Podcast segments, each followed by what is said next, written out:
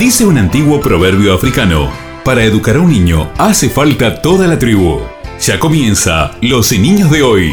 Este es tu lugar. Esta es tu tribu. Los Niños de hoy, con la conducción de María José Corso.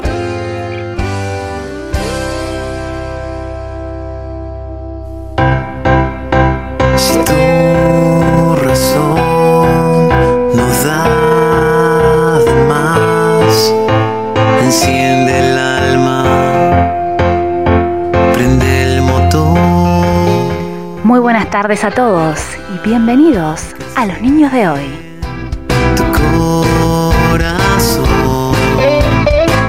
Mi nombre es María José Corso y vamos a compartir juntos este espacio. Estamos en Facebook, Instagram y también YouTube. Nuestra fanpage en Facebook es Los Niños de Hoy. En Instagram nos encontrás por Tribu de Hoy. Y ya puedes disfrutar todos nuestros programas desde nuestro canal de YouTube. Búscanos por Los Niños de Hoy. Los Niños de Hoy. Este es tu lugar. Esta es tu tribu.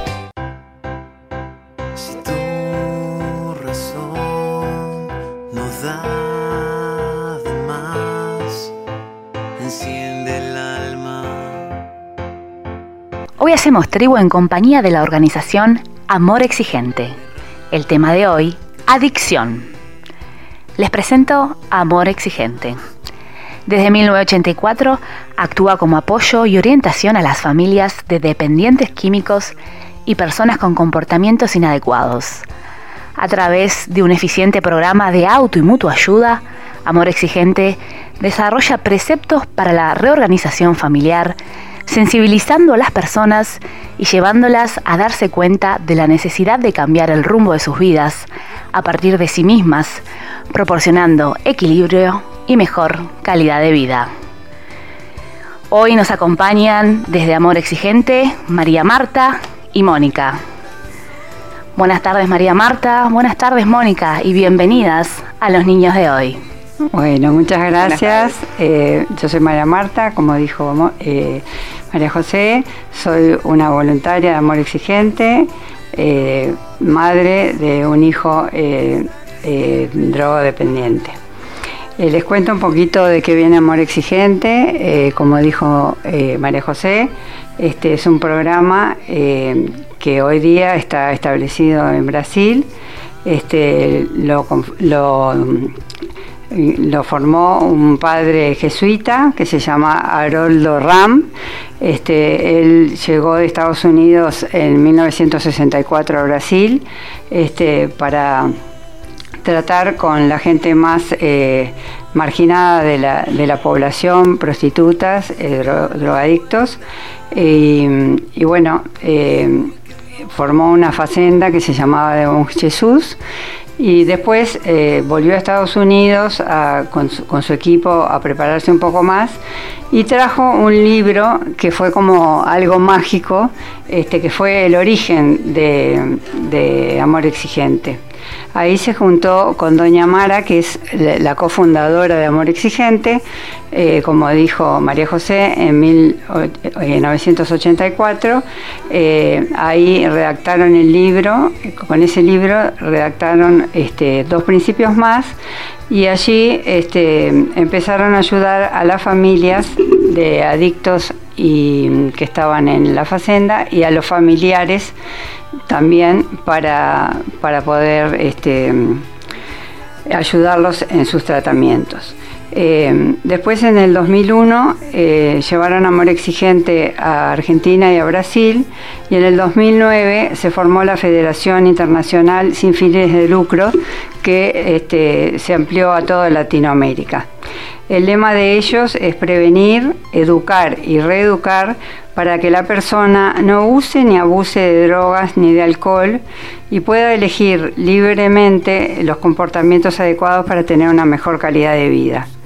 Este, no podemos dejar de pensar en el padre Haroldo sin eh, pensar en una frase que él siempre decía, que es eh, nada de miedo, eh, solo amor. Porque a veces los padres de los familiares de adictos tenemos siempre ese temor de actuar porque tenemos miedo que nuestro hijo se vaya a la calle, este, consuma, este, eh, robe, eh, le pase algo y a veces por miedo no hacemos lo correcto que es poner límites, ¿no? Y otra de las frases es eh, Discúlpame, María Marta. Eh, en realidad ese miedo eh, lo tenemos todos los padres al momento de educar, no solo en el tema de las, de las adicciones. El miedo a que si pongo el límite me quite el cariño y esas cosas. Es, es, un miedo generalizado para todos los padres. Bueno, pero no sé, que te da como que, te parece que... que Sin duda, en el caso de ustedes debe ser más, más mayor. Claro, porque a veces corres como, como con el miedo que si y se suicida, digo, un montón de cosas que no sé, eh, en mi caso fue mi primer hijo y, bueno, como que fue muy fuerte ese miedo, ¿no? Este, gracias a Amor Exigente aprendimos que, que, no tenés que actuar por miedo. Digo, a mí eso me enseñó Amor Exigente. Este, igual, igual rescato todo, todo lo que plantea Amor Exigente, eh, lo rescato para, para todos los padres, porque tienen una propuesta muy interesante y valores muy lindos a tener en cuenta al momento de educar a nuestros hijos. Sí, porque esta es una propuesta en realidad de calidad de vida para, todo el mundo, no solamente para la gente que tiene familiares adictos, ¿no? Eh, esta es una, una propuesta, como dije, de calidad de vida extensiva a todo el mundo. Puede venir cualquier persona. Este... Sin duda. Y son valores a tener en cuenta en, en el hogar de cada uno, ¿no? Sí, Sí, sí. Así que bueno, te dejo que nos sigas desarrollando esta, esta propuesta de, la organización Amor Exigente, así entre todos eh, la conocemos un poquito más porque son, son estas organizaciones que valen la pena conocerlas y a veces uno no, tiene los medios de cómo conocerla o, no conoce a, nadie que la conozca y, desde el programa nos, nos gusta mostrar, mostrar diferentes eh, organizaciones e instituciones que, que, forman parte de nuestra comunidad y a veces no, no las conocemos. Sí, o a veces te puede pasar como me pasó a mí que, que me dijeron amor exigente y dije, ¿y eso qué es? ¿no? Sí, este, el, nombre, es que el, nombre, el nombre no, no, no sabes muy bien de, qué, de qué viene. ¿Cuál, ¿Cuál es el significado del nombre amor exigente? bueno, amor exigente es porque digo, amor es lo mejor que puedes dar de vos y exigente es porque es con límites, ¿no? Este, a veces uno como madre dice, bueno, este, le voy a dar todo a mi hijo y, incondicional. Este, no, tenés que poner condiciones, porque hay límites y vos no podés dejar, dejar tu vida, dejar todo por un hijo. Tenés que poner límites y vos también sos importante. Y el primer límite te lo tenés que poner vos. Este, no puedes poner un límite a otro si vos antes no te pusiste un límite vos. Este, dando el ejemplo, este, es que estamos educando y estamos amando. Y qué importante esto que vos decís del autocuidado. Primero, primero me cuido yo, cuido mi energía y después cuido al otro. Porque es, difícil estar eh, disponible emocionalmente para, ese niño pequeño o adolescente que en, ambos casos demandan, demandan atención, amor y cariño. Eh, si uno no está, no está en óptimas condiciones o, está media. Qué importante eso. Cuidarse uno y de esa manera también darle el ejemplo al, al, niño, al adolescente, de, la importancia del autocuidado para a futuro cuando él, él también sea, sea grande y responsable de sí mismo, ¿no? Sí, nosotros siempre ponemos el ejemplo de, de cuando estás en un avión y falta el oxígeno siempre te dicen que primero te pongas vos el oxígeno para después poder auxiliar al otro. Si no, este, no puedes ayudar a nadie si vos no estás bien. Ah. Excelente ejemplo, excelente ejemplo. Voy a tomar nota porque son de esos, de esos ejemplos y esos, esos tips para toda la vida. Sí, es así, tal cual. Bueno, y volviendo a la frase del padre Haroldo, la otra es este, que Dios sabe donde pone un dependiente químico, nada vuelve a ser igual. Mónica, ¿nos, nos, querés comentar algo? Sí, sí, les podía comentar este, de lo que decía este, la compañera en relación em, al amor exigente y a su nombre. Em, nosotros en Amor Exigente aprendemos o reaprendemos sobre el amor de, padre y madre, porque em, muchas veces eh, nuestro amor incondicional eh, nos lleva a ser muy permisivos, sobre todo cuando empezamos eh, en la época de que nuestros hijos son adolescentes. y bueno, en ese camino que después vemos que no es el mejor, cometemos errores. Eh, nuestro amor exigente y nuestro programa eh, lo que propone es un amor distinto, un amor con exigencia, un amor con condiciones y que ayude a nuestros hijos a potenciar y desarrollar sus mejores cualidades y no está dentro de la permisividad y el desorden. Y eso es, este, es bien importante porque mm, una de nuestras premisas es que mm, a iguales acciones, iguales resultados. Tenemos que hacer cosas diferentes para poder llegar a destinos diferentes. Y eso a veces no es fácil. Em, como dijo este, María Marta, em, es un proceso. Em, la persona que llega con nuestro programa no piense que le vamos a dar una receta, que le vamos a dar una, algo mágico, el proceso de cambio de la persona y de las familias eh, lleva tiempo y nadie piense que mm, las soluciones van a llegar de un día para otro. Eso también es importante. La paciencia y mm, la perseverancia en seguir en el programa es algo que nosotros siempre le decimos cuando llega el compañero nuevo, que permanezca en el grupo, a veces cuando uno viene con tanto problema, tanta angustia, eh, no comprende muy bien al principio cómo es la dinámica, cómo trabajamos. Eso se va trabajando de a poco y entendiendo de a poco. Pero lo que siempre le decimos es que se den la oportunidad, porque es bien importante no solamente querer ayudar a otro, sino dejarse ayudar, porque a veces uno está tan abrumado que, que no cree en esa posibilidad y es bueno dársela. Yo después voy a hablar un poquito más de, los principios en los cuales se basa nuestro programa, que son cuatro grandes cosas. Son pilares básicos, 12 em, principios básicos, 12 principios éticos, espiritualidad pluralista y responsabilidad social. Y en cuanto a la mm, espiritualidad pluralista, este, queremos dejar en claro que nosotros no tenemos ningún tipo de, religión, em, somos abiertos a, a todas las opciones, porque creemos que en eso está el, enriquecimiento del grupo. Y bueno, en cuanto a los principios básicos, este, en un gatito los, comentamos porque son un poquito más amplios. Bueno, yo, yo, quería retomar eso que dijo este, Mónica, eh, de que este es un programa para gente obediente, no para inteligentes digamos, hay que permanecer en el programa, el programa te va cayendo como una lluvia fina y te va entrando de a poquito.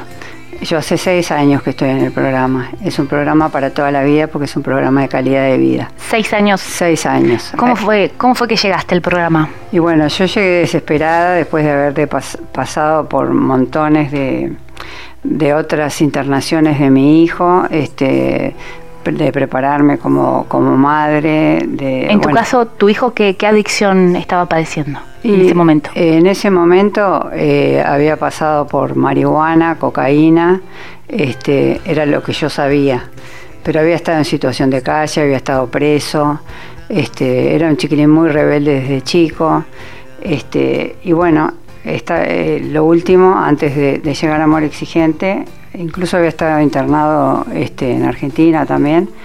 Eh, estaba internado en un psiquiátrico eh, y con tres intentos de suicidio y, el jefe del psiquiátrico me dijo que era un chiquilín que no tenía ningún tipo de recuperación. Este, Qué fuerte. Muy fuerte. Para mí fue como que me estrelló un camión de frente. fuerte por, por, por, la vida de tu hijo, por un lado, y, por otro es para, para vos que lo, como madre lo estaba recibiendo eso que... Para mí, porque además era, era un psiquiatra que había sido este eh, jefe de la morgue de Montevideo, o sea que no era cualquiera, era una persona que tenía instrucción suficiente como para decirme una cosa así, ¿no? Entonces yo, este, partiendo de, sin saberlo en ese momento, de mis raíces culturales, que es otro de los principios de amor exigente, me acordé de algo que me decía mi papá, este, no te des por vencida ni aún vencida, este, y salí de ahí, así como te digo, como que me hubiera chocado un camión de frente. Me imagino, dije, Voy a una iglesia a rezar, la que tenga más cerca. Y salí y estaba cerrada la iglesia y me paré ahí en la reja a rezar, por favor, por favor, a ver qué puedo hacer. Este, y me acordé que Martín estaba sin mutualista en ese momento, este, había ido hace poquito a una psiquiatra y fui a hablar con esa psiquiatra a ver qué podía hacer y ella me recomendó una comunidad terapéutica. Y fui a esa comunidad terapéutica y me aceptaron enseguida, me dijeron no te preocupes, nosotros vamos y lo sacamos de ahí donde está, porque el psiquiatra lo quería alargar a la calle y el, chiquirín con tres intentos de suicidio, o sea, o se iba a matar o iba a matar a alguien o algún desastre iba a ser y ellos lo internaron y ellos me mandaron Amor Exigente. Y entonces yo le dije, bueno, acá te lo entrego como si fuera un regalo. Hagan lo que sea, yo estoy en manos de ustedes. Y al principio llegué y dije, bueno, ¿qué será esto? ¿No? ¿Qué me van a enseñar que, yo ya no haya aprendido? Porque en realidad había pasado ya como 10 años de, de terapias y psicólogos y internaciones y como me dijeron que había que ser obediente, dije, bueno, acá me quedo, acá, sigo, acá sigo. Venías de un largo camino buscando soluciones. Y la verdad que, que, encontré algo distinto porque ellos me decían que, bueno, que, que si yo seguía haciendo lo mismo que venía haciendo hasta ahora, iba a obtener los mismos resultados. Y me parecía lógico, ¿no? Porque digo, este, es como ridículo buscar algo distinto si uno hace lo mismo. Es que eso es, eso es muy importante lo, lo que vos decís y aplica para todos los índoles de la vida, porque es como, como vos decís, para, para resultados distintos, acciones distintas. Claro. Hay, hay frases que, que, nos, que nos marcan, nos marcan un montón. Y entonces me dijeron, bueno, empecé a hacer algo chiquito, diferente. Entonces yo hacía todo por mi hijo, porque, o sea, yo no tenía vida. Mi vida era toda para él y me, ¿Eso siempre fue así o fue después de que él entró en las adicciones? No, no. Es que él desde chico, viste, era muy demandante y entonces yo lo atendía a él y dejaba a mi otro hijo de, lado y a mi esposo de lado. Entonces, eh, cuando él se internó, empecé a hacer esas cosas diferentes. Él me llamaba cuando tenía permiso de llamar de la chacra y me pedía tal cosa y yo le decía no y, en la visita él me pedía tal cosa y yo le decía no. Y entonces empecé a probar así y me empezó a dar resultado. Y, vi que estaba buenísimo. Y qué importante que es, que es educar en base a la frustración. Claro. Ya lo, ya lo dijo Alejandro, Alejandro Barbieri, un psicólogo que, va a estar en, el, programa con nosotros, hablando justamente de suicidio. Em, él dice, hay que educar a, los niños a la frustración. Sí. Sí. Y, y es tal cual. Porque vos, vos fíjate que uno después sale, después que, el, niño ya es, adolescente y sale al mundo, y en su camino de vida va a haber unos cuantos no. Y qué importante el tema de, poder eh, educar la, frustración y poder manejar esos sentimientos que genera la frustración para, para la vida, ¿no? Es que nosotros, digo, y los límites son amor. Claro. Porque uno a veces dice no, porque estoy todo el día trabajando y llego a casa y estoy cansado y decirle no o no darle un gusto. Si, si vivo todo el día trabajando, ¿por qué no? Pero, pero es necesario los límites porque es cuando uno le da el, el, marque al niño que puede hacer, que no puede hacer, qué es lo correcto, qué es lo no correcto, porque los estamos preparando para la vida. Y, y bueno, a veces a veces por más que uno dé lo mejor de uno con las herramientas que uno tiene, la vida después juega, juega otras cartas. Y el juego se, se, vuelve distinto. pero además los límites que no pones en la casa te los da la vida y te los da de una forma que... De frente. bueno, nosotros siempre decimos, digo, el programa es para todos. Eh, para los papás que están criando hijos pequeños y que el problema no ha llegado, porque hay todo un trabajo de prevención que eso es lo importante. Por eso. Que los papás tengan la herramienta para empezar a trabajar antes de que el niño desarrolle un comportamiento inadecuado. Por eso la invitación. claro, por eso el problema está instalado, también sirve, digo, este, porque hay muchas cosas que la gente no sabe. Digo, hay mucha estigmatización. la adicción es una enfermedad y tiene que ser tratada.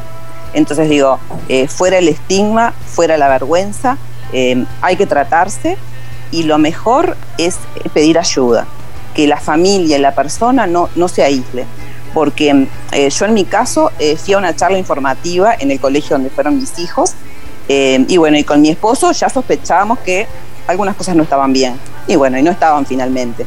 Porque también eso es importante, ayudar a la gente a reconocer que el problema existe. Eso también es un trabajo y a veces es difícil porque pensás que bueno, que esto va a pasar, que es una etapa, que como que está un poco rebelde, que como que... Pero hay algunas cosas que después en el grupo las empezás a ver y decir, no, acá hay algunas cosas que están mal. Y eso también está bueno. Y está bueno reconocerlo porque es el primer paso para decir, bueno, necesito ayuda, necesito empezar a trabajar primero en mí para después poder y que ese, ese cambio en mí pueda redundar en un cambio para mi familia y para mi familia el problema. En tu caso, Mónica, ¿cuáles fueron las señales que, en ese momento tuviste en tu hijo o hija? No sé eh, si es nena o varón. Eh, sí, mi hijo, este adolescente, que siempre había sido buen estudiante, que había sido un chico que siempre eh, súper cariñoso con nosotros, apegado a la familia. saber que no, este, no teníamos lo que se dice problemas y bueno, a ver, rendimiento escolar bajo, faltas que antes nunca habían ocurrido, em, faltas de casa sin consentimiento, escapadas, eh, unas circunstancias, digo que situaciones de violencia que antes no se habían generado, porque bueno, cuando pones al límite vas a encontrar la resistencia, pero hasta ahí, pero cuando se generan situaciones de violencia que antes nunca habían pasado, vos decís, bueno, acá está pasando algo. Y esas son las cosas que definitivamente los padres deben de observar. Hay un montón de conductas que de a poquito se van haciendo normales porque nosotros no tomamos medidas y que sin duda nos están dando un llamado de alerta de que algo está pasando. Y qué importante antes estos cambios de actitudes eh, pedir ayuda o, hacer una consulta, porque a veces uno dice no, porque la adolescencia es un momento de rebeldía pero a veces sí y a veces son otras cosas. Sí. Entonces, y como dice Mónica, a veces uno va naturalizando este, conductas y te, y te acostumbras y está mal acostumbrarse, ¿no? Porque uno dice, bueno, es la edad, esto va a pasar, y después entras en una, en una normalidad anormal y eso no está bueno. Entonces por eso están buenos los grupos, porque te van mostrando las cosas en, las que vos estás actuando mal. Este, y de tener este, algún tipo de argumento, porque muchas veces, comentando en el grupo, este, ah, cuando empieza a decir el, adolescente, ah, bueno, sí, pero este, fulanito lo hace, todos lo hacen. Bueno, nuestra respuesta debe ser, todos no son mi hijo, todos no pertenecen a esta familia. Bueno, en esta familia pensamos así, en esta familia creemos esto. Entonces digo, este, que no sé, digo, que lo que hagan los otros eh, no está eh, siempre bueno. Y otra de las cosas digo que nosotros este, después este, eh, es, otro, otro conocer un poco también a los referentes de nuestros hijos en ese momento importante. Porque yo en un momento eh, no conocía a los amigos de mis hijos, no sabía con quién se relacionaba. Y eso también es importante, saber qué referentes tienen esos en ese, en, ese momento. Eh, y de ser posible, conocer a sus familias o que vengan a su casa. A veces las reuniones de estudio es una buena oportunidad para que se conozcan o si no, a ver, vienen a ver una película a tu casa, conocer los intereses, conocer en qué están. Eso es buena cosa para que los padres eh, sepamos si se está pasando alguna cosa que no está buena. Sin duda. Mónica, contanos, ¿cuáles son los 12 principios básicos que rigen este movimiento? Bueno, em, los 12 principios básicos van desde las raíces culturales, que es nuestro primer principio, que nos dice que, bueno, em, los problemas de la familia eh, tienen su origen en la sociedad. Y bueno, pero como está todo medio como interrelacionado, em, trabajamos eh, las tradiciones de la familia, que es bien importante que se mantengan, esas cosas que, está bueno que los jóvenes conozcan de, su propia familia y que se puedan mantener. Eh, otros principios nos hablan de que los padres también somos personas, no somos superhéroes, somos apenas personas, nos equivocamos y tenemos derecho a tener nuestra propia vida. Los hijos en algún momento no van a estar con nosotros y nosotros tenemos que trabajar para que nuestra calidad de vida sea buena. También habla de los recursos, que los recursos son limitados. Bueno, pueden ser recursos emocionales, que son recursos emocionales que también se agotan. Nosotros siempre pensamos en el recurso económico, pero no, los recursos emocionales también se agotan, son limitados y tenemos que saber administrarlos. También nos habla de, de las tomas de actitud, de las crisis, que a veces tenemos que tener en cuenta que mm, de las crisis bien administradas surgen cambios positivos. Hay que saber sacar provecho de una crisis y provocarlas nosotros para poder administrarlas. Si nosotros convivimos con un adicto que está permanentemente creando crisis, él las administra. Entonces sabe cómo nos va a afectar a nosotros. Tenemos que cambiar un poco los roles, ser nosotros que provoquemos las crisis para tener posibilidades de administrarlas, a que de ahí ¿A qué, te, un cambio positivo. ¿A qué te referís con esto de crear la crisis? Ser nosotros que, que creen, creemos la crisis. Em, claro, porque hay algunas circunstancias en que tomar una decisión significa desencadenar una crisis y de eso podemos sacar provecho. Nosotros ponemos un límite que no es respetado, bueno, em, una cosa que está buena es que si nosotros eh, ponemos un límite, eh, un horario, algo que hay que hacer en la casa y que no se hace, después exista algún tipo de reprimenda con relación a eso. si lo dejamos pasar y no hacemos nada, claro, asumir que hay una consecuencia y que uno cumplís con una regla. Y bueno, muchas veces eh, por no provocar esa crisis lo dejamos pasar. Una buena oportunidad es provocar la crisis, poner a la, a la persona que no está cumpliendo de la familia de cara frente a eso y bueno, eso quizás es una oportunidad de discutir qué está pasando, por qué no se está cumpliendo un horario, por qué no se está cumpliendo una tarea y de alguna manera empezar a ver un poquito más qué es lo que está pasando ahí. Qué importante, eh, qué importante em, que en cada hogar las reglas, las reglas de ese hogar estén bien claras para el momento de, de la integración entre los diferentes eh, familiares y, para los adolescentes más que nada y los niños chicos saber qué sí, que no, porque después no, porque no me dijiste no, porque tal cosa. Las reglas claras hacen que el juego se, se juegue limpio. Totalmente, totalmente. Y otra de las cosas que nosotros decimos es que el orden jerárquico en la familia tiene que estar dado por los padres. Eh, los padres son la referencia y lo que ha pasado eh, en los últimos años es que en alguna familia hasta se han invertido los roles y los hijos han tomado decisiones que no deberían de tomar.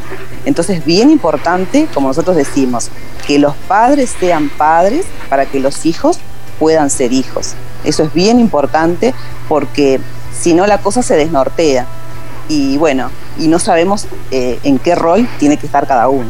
Y si no, eh, nosotros, perdona, decimos Que, que los hijos este, son huérfanos de padres vivos, ¿no?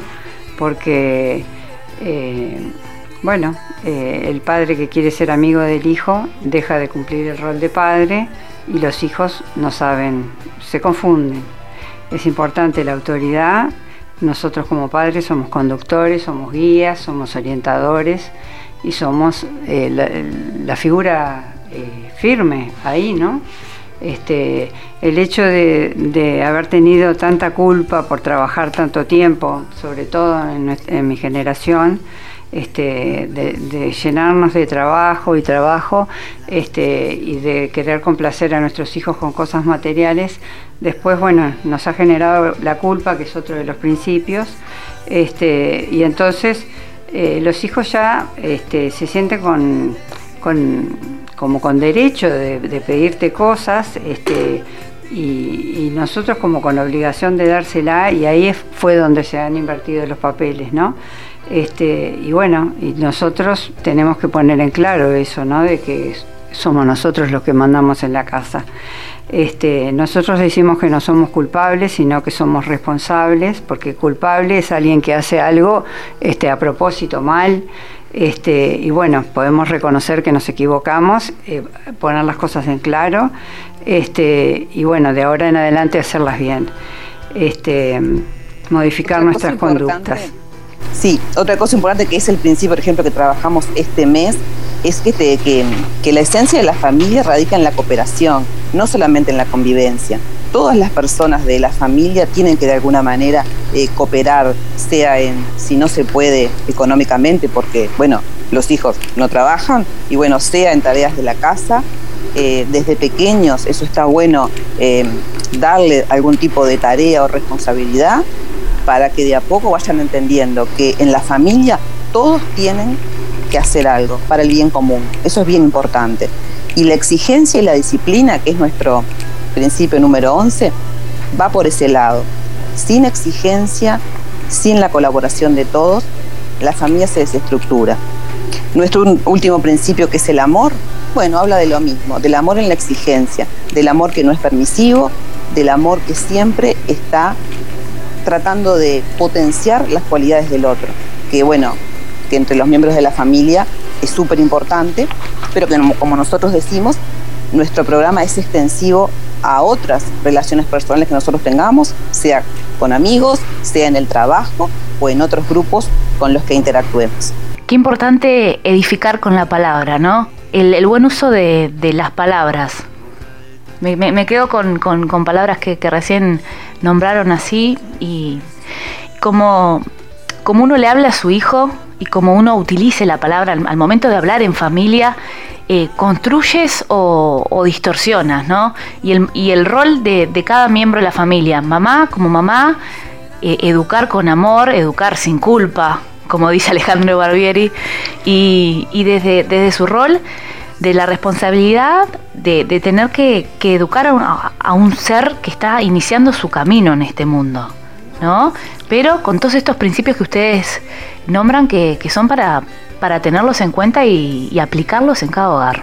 Muchas gracias, la verdad, por, por traerlos a, la tribu de los niños de hoy, porque es algo para, para, tener en cuenta y, valorar un montón, la verdad, el trabajo que ustedes hacen. Bueno, gracias. Gracias a ustedes por recibirnos. Eh, Mónica y María Marta, las invito a disfrutar de un tema musical y ya volvemos a, la tribu, volvemos con, con esta charla tan hermosa.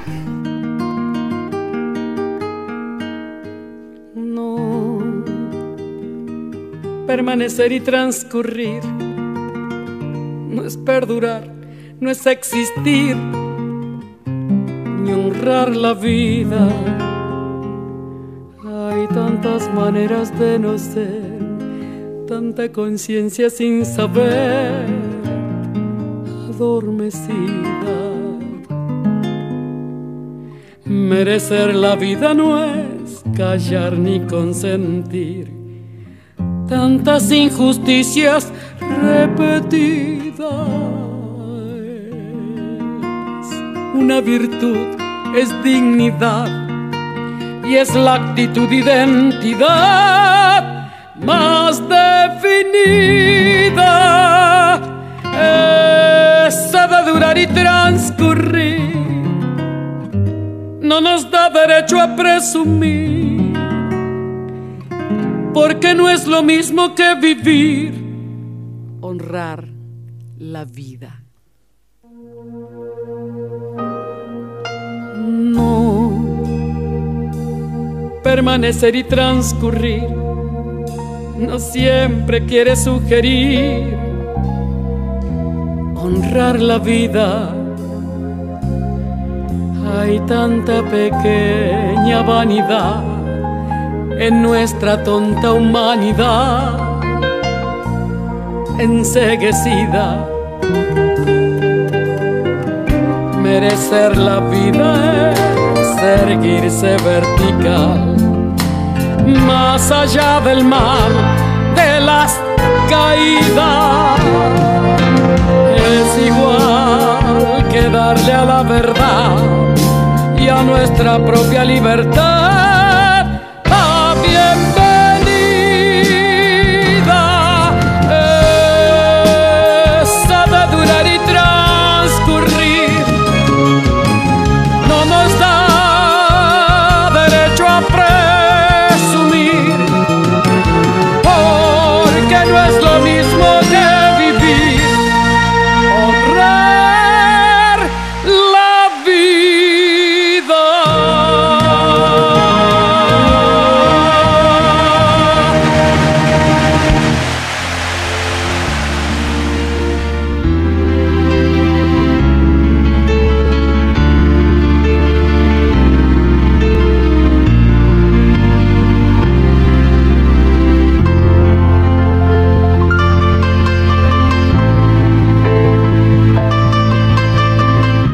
regreso. Estamos hoy haciendo tribu en compañía de la organización Amor Exigente. Nos acompaña María Marta y Mónica. Les recordamos que Amor Exigente es una organización eh, de ayuda mutua que desarrolla preceptos para la reorganización familiar, sensibilizando a las personas y llevándolas a darse cuenta de la necesidad de cambiar el rumbo de sus vidas a partir de sí mismas, proporcionando equilibrio y, mejor calidad de vida. Ellos trabajan diferentes adicciones que justamente ahora vamos a estar preguntándole a las chicas de, qué adicciones em, podemos recurrir a amor exigente en busca de ayuda. Bueno, mira, en realidad este amor exigente es para, para todo público, ¿no? Puede ser adicciones o no, porque de repente también puede ser personas que se sientan solas, este, que no tengan problemas, porque es un programa para calidad de vida. Pero vos me preguntaste adicciones y te digo que, bueno, existen adicciones al juego, a los fármacos, al sexo, a las redes, a las personas, al trabajo, a las compras, a las harinas, además de las sustancias químicas, eh, eh, las drogas específicamente y el alcohol. Este, y también esto de, la, de las adicciones a las personas es una enfermedad paralela que desarrollamos en general los, familiares de los, de los adictos, ¿no?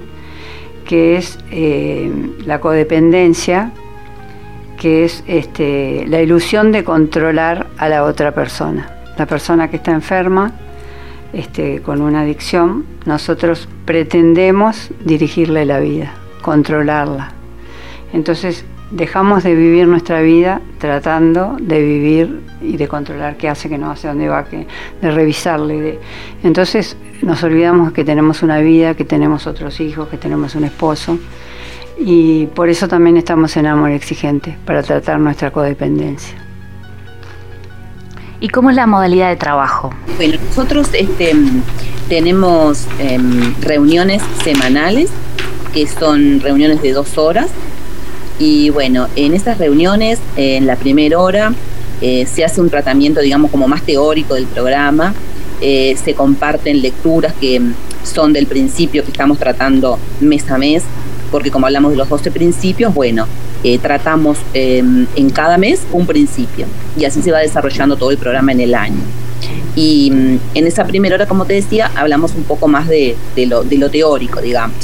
Se hacen lecturas compartidas, que a eso es lo que nosotros le llamamos espiritualidad, que cualquier persona del grupo eh, lo puede aportar. Y bueno, después en la segunda hora es este un, acercamiento más este, personal, digamos, donde cada integrante puede eh, compartir cómo estuvo su semana. Eh, y bueno, y ahí tenemos ahí como un, código de colores para ver cómo estamos de estado de ánimo. Y el compañero que en ese momento esté más complicado, bueno, le cedemos la, palabra en primera instancia. Y bueno, las personas que coordinan el grupo eh, siempre le hacen este, algún tipo de devolución desde el programa. Nosotros lo que decimos es que mm, no somos consejeros y tampoco somos profesionales, somos personas ayudándonos a nosotros mismos y ayudando a los demás. Lo único que es personal es el testimonio. Yo le puedo dar a un compañero mi testimonio de lo que yo pasé y el compañero de eso puede sacar algo que le resulte provechoso. Es todo a, modo de sugerencia, porque no es nada, no, damos ningún tipo de indicación. Nosotros desde el programa sí podemos dar una devolución o una sugerencia a este compañero, pero em, las cosas no son a título personal, son desde el programa. Lo único que yo le comparto al compañero es mi experiencia, que eso es muy enriquecedor, porque em, muchas veces la persona tiene miedo de tomar decisiones y el otro compañero quizás con la experiencia le puede ayudar a que tenga la fortaleza sabiendo de que, bueno, en determinadas circunstancias a ese compañero le resultó bien. Y eso es importante porque es la forma de, fortalecernos entre nosotros. Eh, yo quería hacer una acotación que para nosotros es muy importante el sigilo, ¿no? este, nosotros tenemos una cosa que se llama el secreto de grupo, que es importantísimo para que las personas se sientan tranquilas y que puedan contar sus experiencias. Nosotros decimos que lo que ahí se escucha, lo que ahí se ve y lo que ahí eh, se escucha, se ve y se, me olvidé. Y ahí permanece. aquí permanece. Este, porque, digamos, nosotros llegamos al grupo con el corazón destrozado y vamos a contar nuestras cosas y no es para que se esté ventilando por ahí.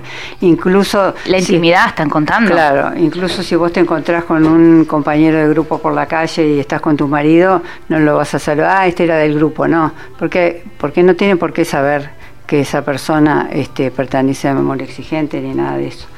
Este, Ustedes también tienen 12 principios éticos. 12 principios éticos. ¿Podrán compartirnos algún principio ético? Porque es una organización muy, muy completa y con, mucha base, base teórica.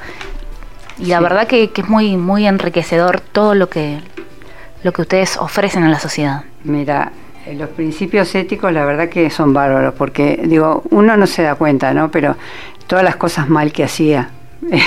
Por ejemplo, uno es respetar la dignidad humana.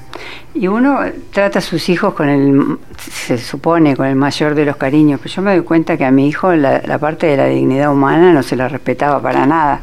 Porque, porque uno, uno se enoja con el hijo que, está, que es adicto, ¿viste? Y, te, y en realidad con lo que te tenés que enojar es con el comportamiento, que es lo que está desajustado. Nosotros decimos que, tenemos que corregir comportamientos, no a la persona. Y que cuando, cuando vos estás hablando con tu hijo que está en consumo, no hablas con tu hijo, hablas con la droga. Entonces eso me parece muy importante, la dignidad. Mantener el sigilo es otro, ser fiel y honesto y verdadero, respetar y cumplir las reglas. Eh, todo esto es muy importante que nosotros lo cumplamos porque si no después no lo podemos exigir tampoco y también decimos que hay este que nosotros somos ejemplo de atracción entonces no podemos este como te decía exigir sin sin sin hacerlo. Es que es tal cual. Y al momento de poner límites, si yo le digo a mi hijo, no toques eh, no toques esto y después yo voy a tocarlo, no le estoy dando el ejemplo y uno construye con la palabra y con el ejemplo. Claro, o yo qué sé, vos coimías a alguien en la calle y ya estás educando, estás mal educando, o estás comprando un CD trucho, bueno, eh, digo, son todas cosas que... Algo más simple, no digas malas palabras y uno se va de boca. Seguro. Bueno, después eh, mantener el carácter cooperativo, eh, notificar propuestas incompatibles con, con, el programa o yo qué sé, con, la familia, este, promover espiritualidad respetando las distintas creencias, eh, evitar eh, ventajas personales o chantajes por poder. Este, que se da, digo, en los trabajos, en las familias, porque como te decía Mónica, este es un programa que, uno lo lleva al trabajo, a la familia, este, a todos los ámbitos de la vida, ¿no? Porque la verdad que, desde que vos estás ahí te cambia toda la, óptica de tu vida.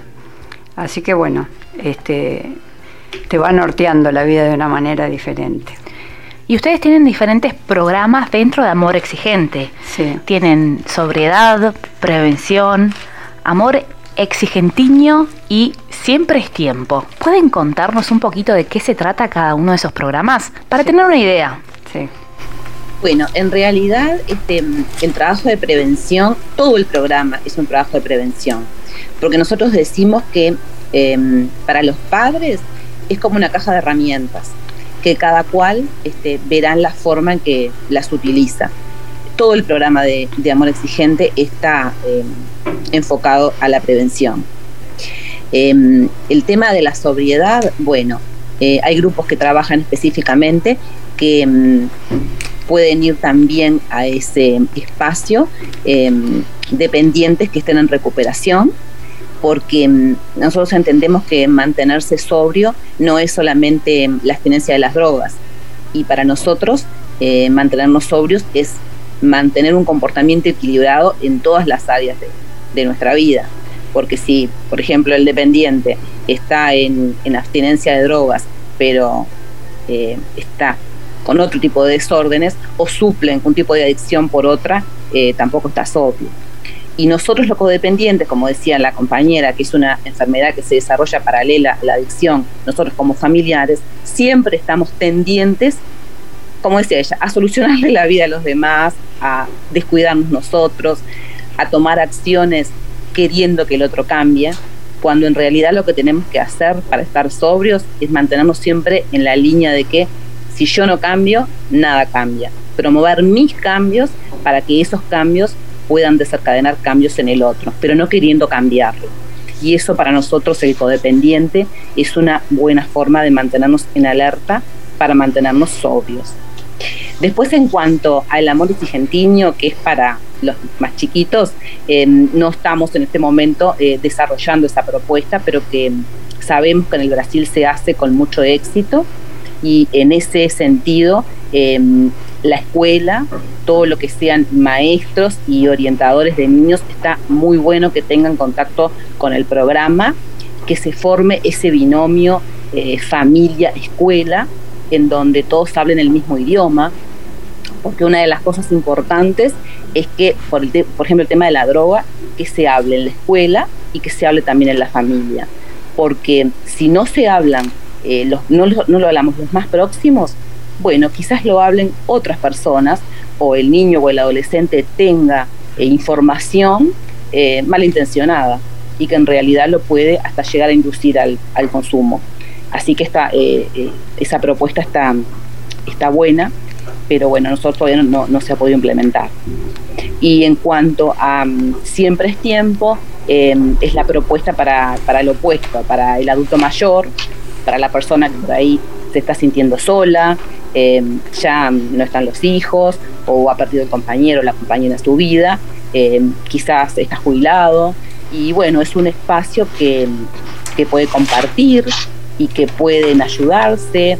Eh, hoy decía la compañera, por ejemplo, este, en temas de tecnología, que a veces el, adulto mayor se queda un poco atrás y bueno, hay otro que, le puede dar una mano y bueno, está, está bueno también. Y ese sí tenemos, este, tenemos acá acá sí se está trabajando en, algunos grupos el tema de, siempre es tiempo.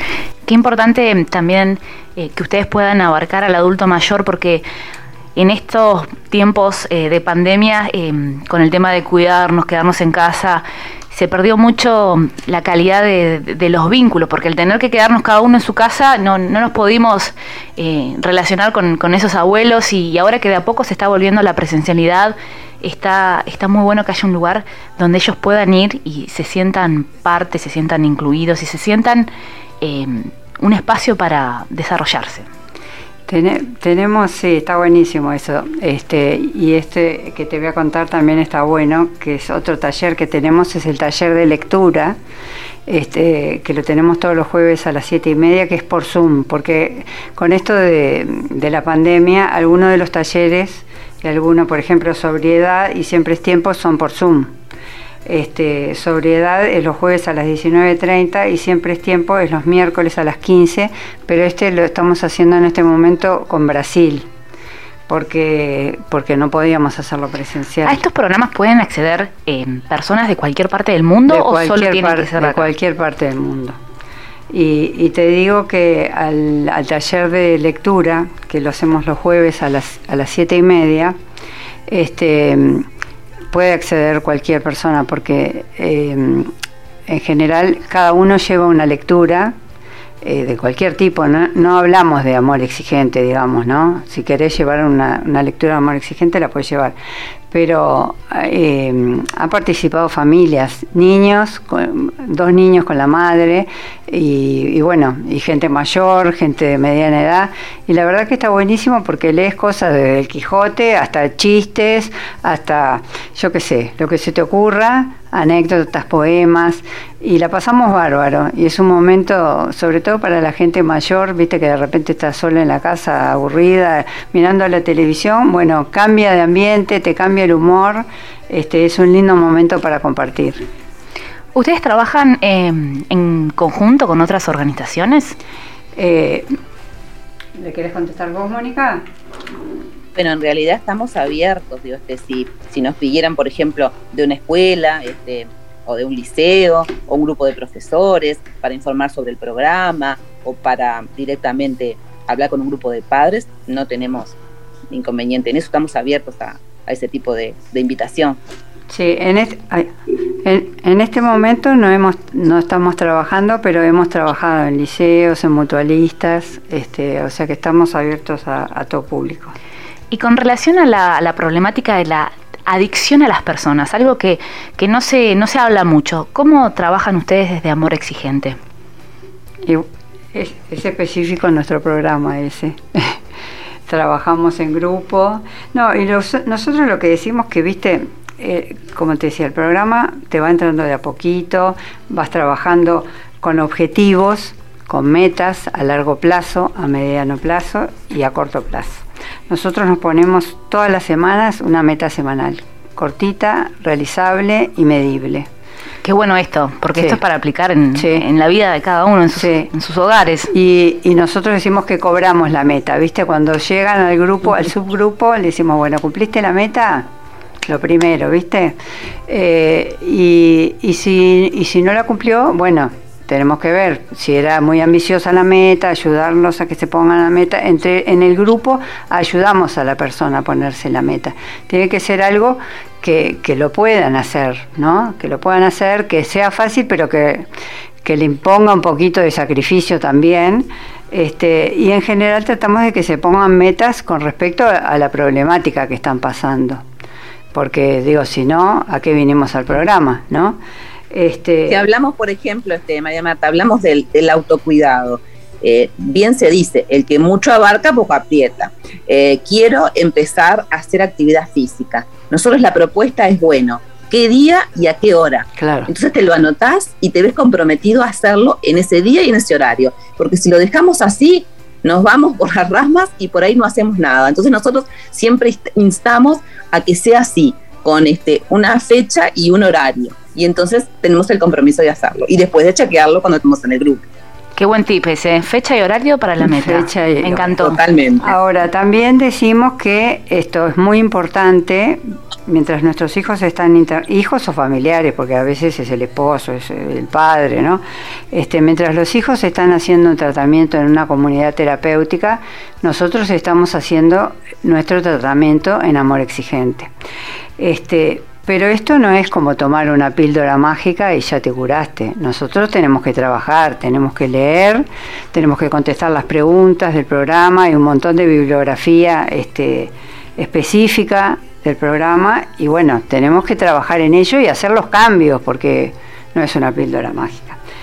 Entonces, esto es como, como quien lleva a su perrito al pet shop se lo lavaron, se lo dejaron precioso y después llega a la casa el perrito y se agarró una pulga en la casa. O sea, la enfermedad, la pulga estaba en la casa. Nuestro hijo, si vuelve a la casa y, los padres siguen igual, se va a enfermar igual. Entonces, los que tienen que hacer los cambios somos los padres. Y para eso vamos a amor exigente. Trabajar en conjunto con la recuperación del hijo. Bien, un trabajo en equipo. En equipo. Porque otra cosa que quiero decir, un adicto se recupera si tiene una familia donde volver. Si cuando llega tiene una familia que sigue tan enferma como estaba cuando él se fue, no, no se recupera. Tiene que tener un lugar donde volver, un lugar de referencia, una familia, no la familia que estaba cuando él se fue. Una familia recuperada que, que trabaje paralelamente los cambios. Porque cuando yo empecé y dije esa frase del padre Haroldo, que Dios sabe por qué pone un dependiente, dónde pone un dependiente químico, nada vuelve a ser igual, que eso es similar al, principio de la crisis. Es una oportunidad que nos da Dios, yo soy muy creyente, ¿no? Este, es una oportunidad que nos da Dios cuando nos pone un dependiente químico, porque a veces la gente dice, ay, tengo un hijo adicto, no sé qué hacer. Es una oportunidad, porque es un cambio. Este, nosotros, yo desde que llegué a Amor Exigente no soy la misma persona y si no hubiera tenido ese hijo, jamás hubiera sido la persona que soy ahora.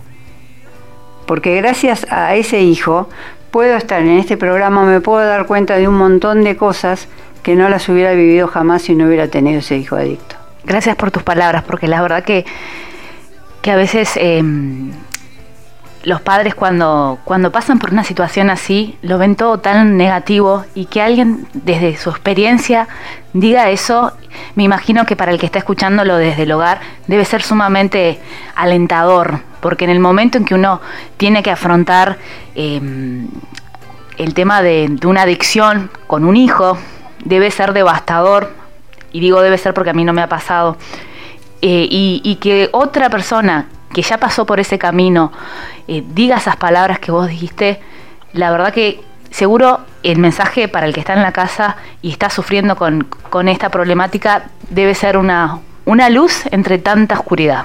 ¿Sabes qué es? Porque, porque, digo, de todo esto yo lo aprendí acá, porque, digo, nunca antes en la vida se me hubiera ocurrido pensar de esta manera. Vas haciendo todos esos cambios y, y aprendes que una crisis es una oportunidad. Sí, sin duda no se podía seguir viviendo así esa, esa familia. No era, no. era sano. No, no, viste, vienen a romper esquemas y a decir esto no va más así. Y bueno, y tenés que aprender a vivir de otra manera. ¿Cómo sienten que se encuentran la, la institución de familia en estos tiempos? A nivel personal, ¿cómo lo sienten ustedes? Bueno, las familias creo que en general está haciendo, está sufriendo este embates sociales, digamos, digo, este ahora mm, hay mucho culto a, a lo individual, hay mucho culto al tener y no al ser, hay como mm, una extravalorización de todo el aspecto material, no estamos hablando de, las condiciones básicas con las que tenemos que, vivir, y las condiciones dignas a las que aspiramos a que todas las personas tengan para vivir, sino que estamos hablando este, más bien de los excesos. Y bueno, nosotros tratamos en el programa em, todas esas causas de la desestructuración familiar por em, ese tipo de, dar como más importancia a tener, y no a compartir y no a dedicar tiempo que, mm, como decía hoy en María Marta, em, a veces los padres canjean por elementos de, de, valor económico para los hijos y que en realidad no es lo importante. Eh, nosotros acá queremos volver un poco a mm, transmitir a nuestros hijos em, y ahora a nuestros nietos em, esos valores que a nosotros nos fueron transmitidos y que mm, son bien importantes para la estructura sana de la familia. Eh, hay alguien por allí de, las comunidades terapéuticas que dicen cuando se fueron las tradiciones, vinieron las adicciones. Y eso, este, eso, siempre, eso siempre me quedó. Creo que mm, la familia está en crisis, la institución familia está en crisis.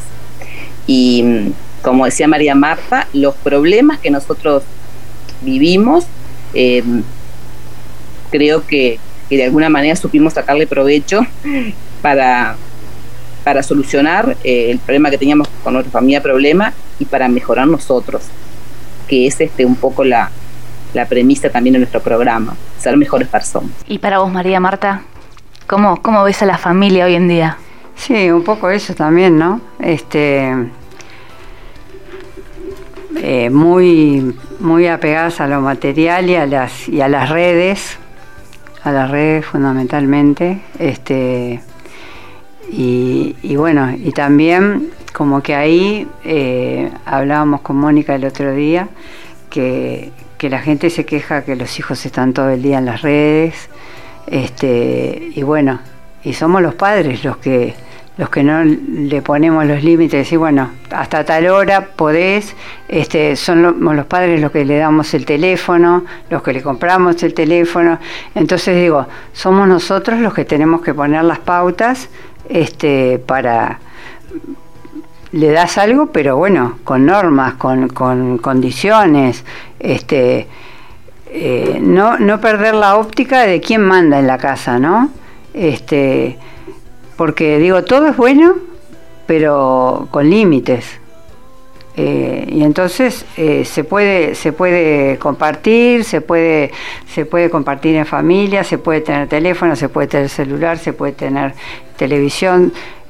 Todas las cosas son lindas pero los extremos nunca son buenos. En ningún ámbito de la vida. Sin duda importante el momento de, la educación de nuestros hijos los límites los valores la ética aplicada al día a día como ustedes eh, desarrollaron hoy el amor, eh, los límites con amor, el, educar a conciencia, saber que estamos educando un ser, la importancia de esa individualidad, de respetar ese, ese ser, de darle su lugar, su espacio. Sí, yo mamá, yo papá, tu hijo, con esa distancia de, también educar con amor, em, marcando la distancia, sí que él es el hijo, pero que él, que él sepa también que por, porque sé, esa autoridad no significa autoritarismo, no. Que son dos cosas que a veces eh, en esta era se está confundiendo el límite con ser autoritarista. Porque venimos de, una generación que a papá y mamá le teníamos que tener miedo porque, porque era papá y mamá. Pero eh, se nos fue para el, otro lado. Se nos fue para el otro lado, sí. Porque en esta generación de padres, eh, antes nosotros le teníamos miedo a nuestros padres, pero ahora somos nosotros los que le tenemos miedo a nuestros hijos. Porque tenemos miedo a que, ay, si, si lo educo mal, que después lo voy a traumar o que va a terminar siendo el psicólogo. Y en realidad esos son mictos que, que nadie viene con un librito de cómo ser padre, por eso cómo nosotros, viste, estamos, bueno, tratando de promover, de, de, empezar con los cursos de prevención para novios, para familia, para parejas de recién casados, como para que Viste, nadie viene con un manual abajo del brazo, pero bueno, como para empezar a prevenir todo, todas esas cosas, como para empezar a educar, este, por eso es que nos formamos en Amor Exigentiño, que nos parece re importante, pero bueno, recién terminamos el curso, o sea que todavía no lo tenemos implementado, pero bueno, en cuanto podamos ya lo vamos a hacer porque nos parece súper importante, ¿no? Y bueno, como decía Mónica, este eh, bueno, todo lo que sea este, conocer a, los padres de los amiguitos, crear redes, eso es re importante, crear redes de, padres, eh, darles actividades que sean sanas a los hijos, este, en, el colegio, con o sea, crear redes de amistades, ser amigo de los, de los, de los padres de tus hijos, y, bueno, eh, eso es importantísimo, ¿no? Este, conocerse, vincularse, cuidarlos con límites y que, y que todo el entorno de ellos sea un entorno sano y cuidado, protegido y bueno, y con límites y con amor. Mónica, te pido para cerrar una, una palabra eh, parte tuya para las familias que estén escuchando este programa hoy y estén transitando alguna adicción en sus hogares? Bueno, importante, em, nuestro mensaje es de esperanza, es de esperanza pero basada en la acción. Eh, nosotros los invitamos a que se acerquen a los grupos de amor exigente. Es un programa sabio, es un programa sencillo, cualquiera lo puede entender, y lo puede llevar a cabo. Y vale la pena. Realmente, para lo que hemos pasado situaciones bien difíciles, em, decirles que sí se puede. Es posible la recuperación del hijo y nuestro.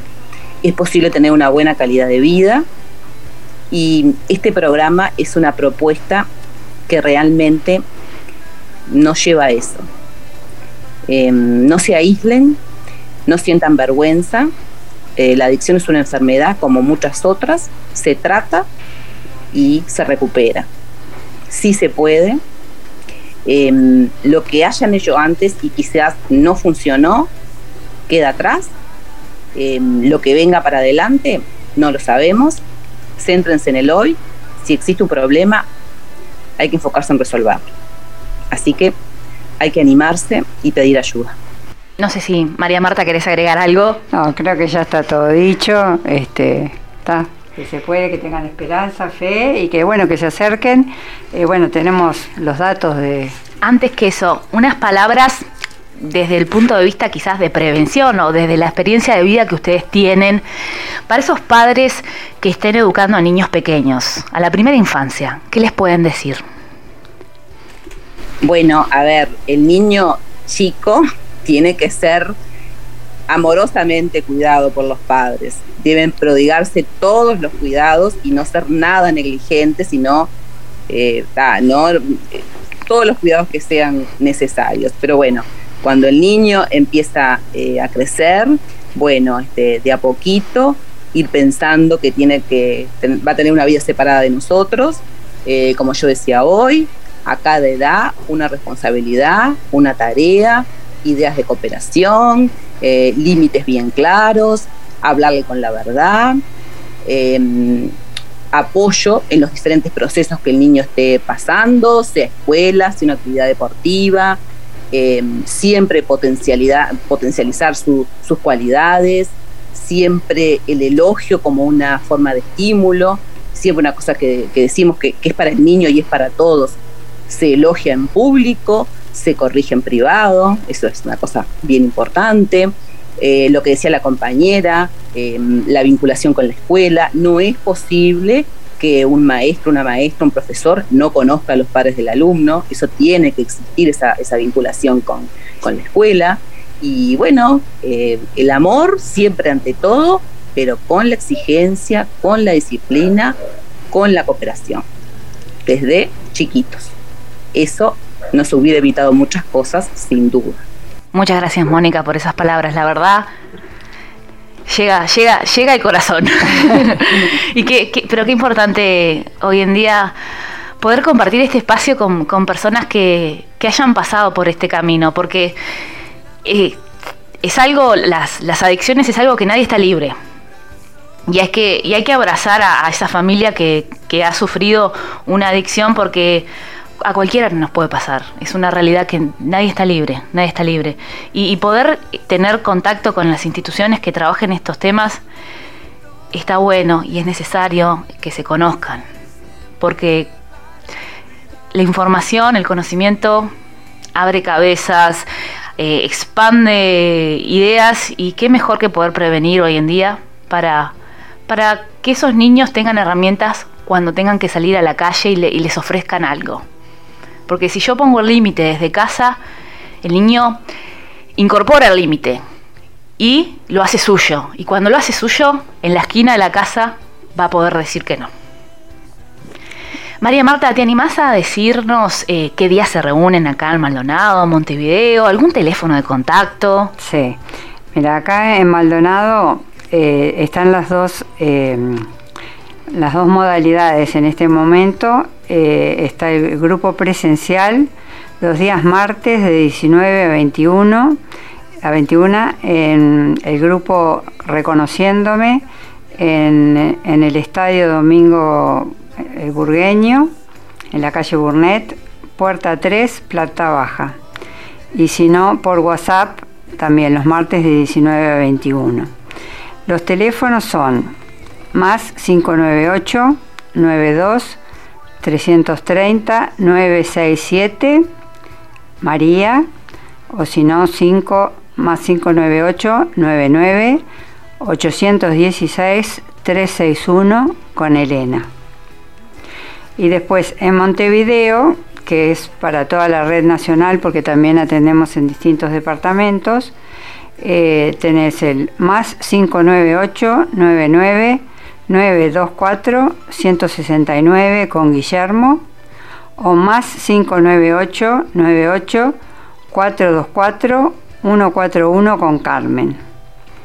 Y bueno, después también tenemos mail ae construyendo libertad arroba gmail.com o Facebook arroba ae construyendo libertad o Twitter arroba amor exigente guion bajo uy o www.amorexigente .org.uy. Les recomiendo a todos desde sus hogares ingresar al sitio web de Amor Exigente. Toda la información que acá intentamos desarrollar eh, brevemente, porque el tiempo es tirano, está explicada y en detalle los 12 principios éticos, más los 12 principios básicos que maneja la institución y un montón de información más sobre cada programa y cómo poder interiorizarse más con, esta institución tan bella. ¿Algunas palabras más que quieran decir antes de, despedirnos? María Marta, Mónica. No, agradecerte la posibilidad de estar acá. Este, y bueno, de que la gente nos pueda escuchar y acercarse cuando quieran, que la verdad que no se van a arrepentir. A las órdenes.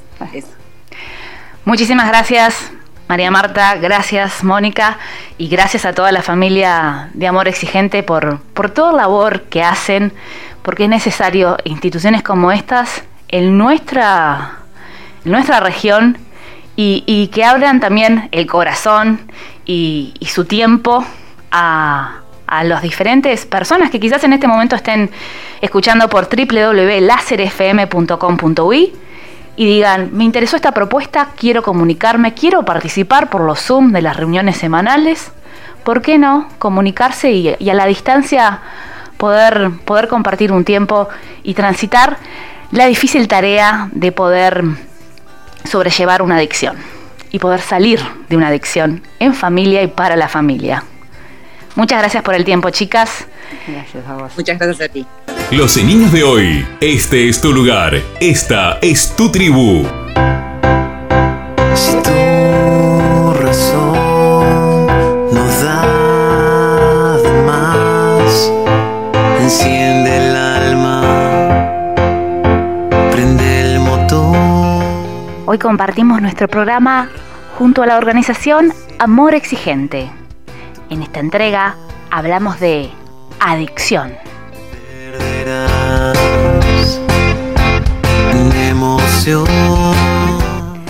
Llegamos al cierre de otra edición de Los Niños de hoy. Los espero el próximo domingo para compartir juntos este espacio. Este es tu lugar, somos tu tribu. Besos para todos. Los quiero. Chao. Esto fue Los Niños de hoy. Este es tu lugar, esta es tu tribu.